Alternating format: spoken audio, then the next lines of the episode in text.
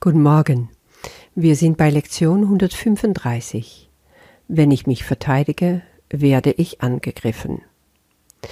Diese Lektion wird gerne falsch verstanden und ich habe mich am Anfang damit wirklich auch schwer getan.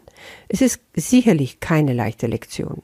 Sie ist, glaube ich, die allerlängste im ganzen Kursbuch, geht über mehr als 26 Paragraphen und macht jede Menge Sprünge, die nicht immer so leicht nachzuvollziehen sind. Aber, wie wir schon oft gesagt haben, es ist wirklich nicht wichtig, das mit deinem Verstand zu verstehen. Versuche es mit dem Herzen zu hören und hole das daraus, was für dich aufleuchtet. Das ist, was du jetzt brauchen wirst und was du umsetzen kannst. Wir fassen es einfach mal etwas zusammen und machen es griffiger. Warum geht es? Es geht darum, dass ich alles, was ich wahrnehme, als Angriff auf mich wahrnehme. Warum ist das? Weil ich mich als schwach und verletzlich sehe. Das kann natürlich sein, wenn ich mich als Körper identifiziere. Aber so ist es doch. Wenn ich von mir rede, wenn ich sage ich, dann denke ich immer an meinen Körper. Ich denke nur Menschen, die wirklich erwacht sind, reden von sich und nehmen den Körper dabei gar nicht wahr, sind absolut ungetrennt von Gott. Solange wir da nicht sind und wir von unserem kleinen Ego ausgehen, haben wir da vieles zu lernen. Zum Beispiel, dass es hier nicht um den Körper geht, weil nur der Körper kann angegriffen werden, der Geist nicht. Was macht das Ego mit unserem Körper und mit der Welt um uns herum? Es sieht die Welt als komplett unsicher, voller Gefahren, und deswegen muss ich mich doch verteidigen. Und das sehen wir überall zurückkommen. Jetzt schau dir mal einfach an. Schon das Gefühl, au, alles tut weh, irgendwie unter deine Schulterblätter oder so im Rücken, kennst du das? Ich werde angegriffen. Also muss ich mich irgendwie dagegen wehren durch Bewegung. Angriff, Verteidigung. Es gibt auch andere Beispiele. Streit mit deinem Nachbar.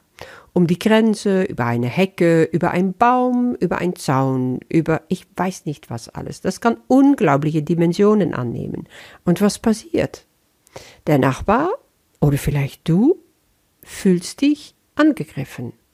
Der Baum wächst zu sehr rüber, du schneidest ihn nicht richtig ab, oder deine Katze geht zu ihm rüber und macht sein ganzes Geschäft in seine Blumenbeete. Oje, oh schrecklicher Angriff. Und sehr oft wird das ausgefochten auf eine Ebene mit Gericht, mit Strafe, mit schuldig sprechen, all diese Sachen, die das Ego benutzt, um zu zeigen, ich habe doch recht. Und der andere sagt genauso, ich habe recht. Naja, du kennst bestimmt diesen Spruch, willst du recht haben oder glücklich sein? Der kommt übrigens vom Kurs, ne? Jesus hat das schon gesagt. Ähm, tja, das ist dann so die Frage. Das Ego will nicht glücklich sein. Er denkt, dass sein Glück darin liegt, Recht zu haben. Habe ich recht? oh, es ist doch einfach nur ein einziges Spiel. Immer wenn ich sehe, was das Ego da abzieht, da muss ich einfach nur lachen. Mir passiert es doch genauso die ganze Zeit. Den ganzen Tag heute habe ich das Gefühl gehabt, ich muss mich verteidigen innerlich gegen dieses blöde Ego. Und was wollte dieses blöde Ego von mir? Sich aufbäumen gegen diese Kurs, sich aufbäumen gegen diese Lektion, die einfach zu schwierig ist, um zu erklären und ich kann das sowieso nicht und guck mal, was für Schwachsinn. Und dann meine ich, ja, wenn ich es plane, wenn ich es einteile, wenn ich es so und so erkläre, dann wird es vielleicht besser für die Leute verständlich sein. Aber so wird es nicht verständlicher. Das ist nicht, worum es geht. Im Grunde wenn du ganz langsam, Satz für Satz diese Lektion durchliest und am besten laut und vor allen Dingen langsam, dann lässt du die Worte nachklingen. Und Jesus wird dir schon zeigen, worum es geht. Und das, was für dich rausspringt, das, was für dich auf einmal eine richtige Bedeutung bekommt, Das ist, worum es geht.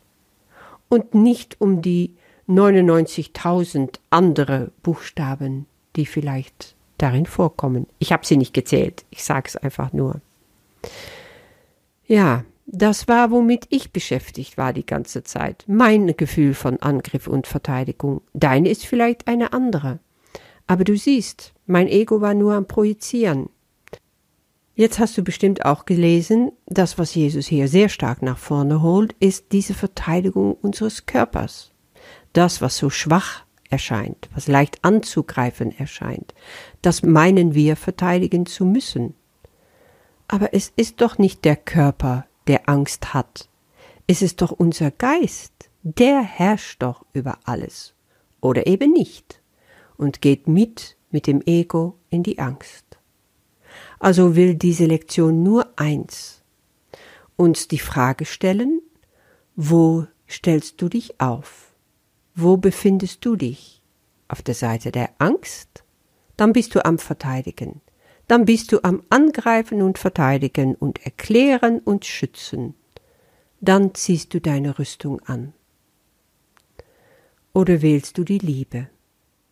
In der Liebe bist du ohne Rüstung. Eine größere Liebe wie die Liebe von Jesus Christus gibt es nicht.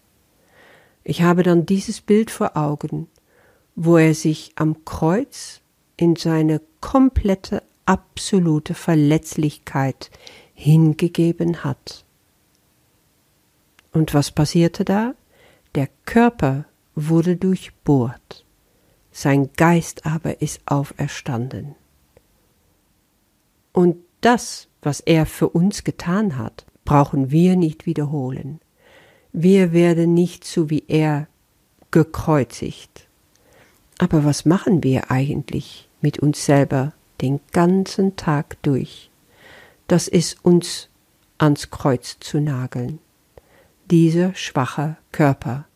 In dem Moment, wo ich mich identifiziere mit meinem Körper, mache ich das jedes Mal aufs Neue. Und dabei ist es nicht nötig, es ist alles vollbracht. Und deswegen sagt Jesus hier zum Schluss, dies ist deine Osterzeit. Das ist eine so wunderbare Zusammenfassung von der Lektion.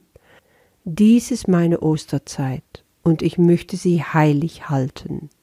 Ich werde mich nicht verteidigen, weil der Sohn Gottes keine Abwehr braucht gegen die Wahrheit seiner Wirklichkeit. Wenn du das verstehst, tief in deinem Herzen, dann weißt du, wofür Jesus seinen Körper abgelegt hat und er dann selber im Geiste auferstanden ist.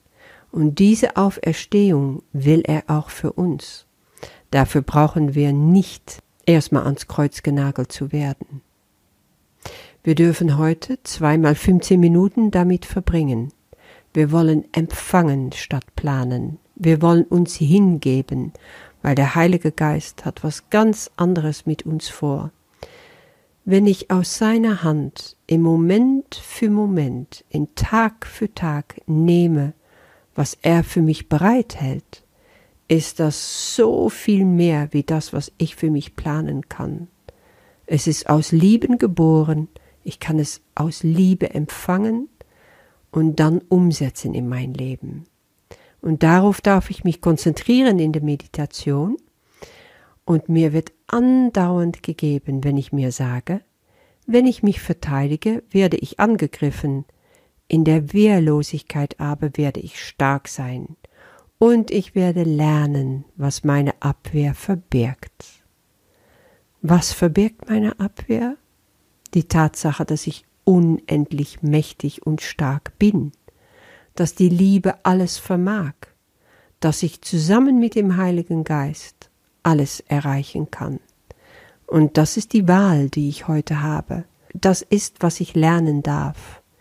Ich kann die Auferstehung wählen indem ich weiß, wie mächtig ich wirklich bin, indem ich mein Körper als unendlich schwach und wehrlos und unbedeutend zurücklasse und mein Geist die Auferstehung folgt, der ihm vorbehalten wurde von Jesus für uns. Er ist uns da vorangegangen und wir brauchen nur noch kopieren.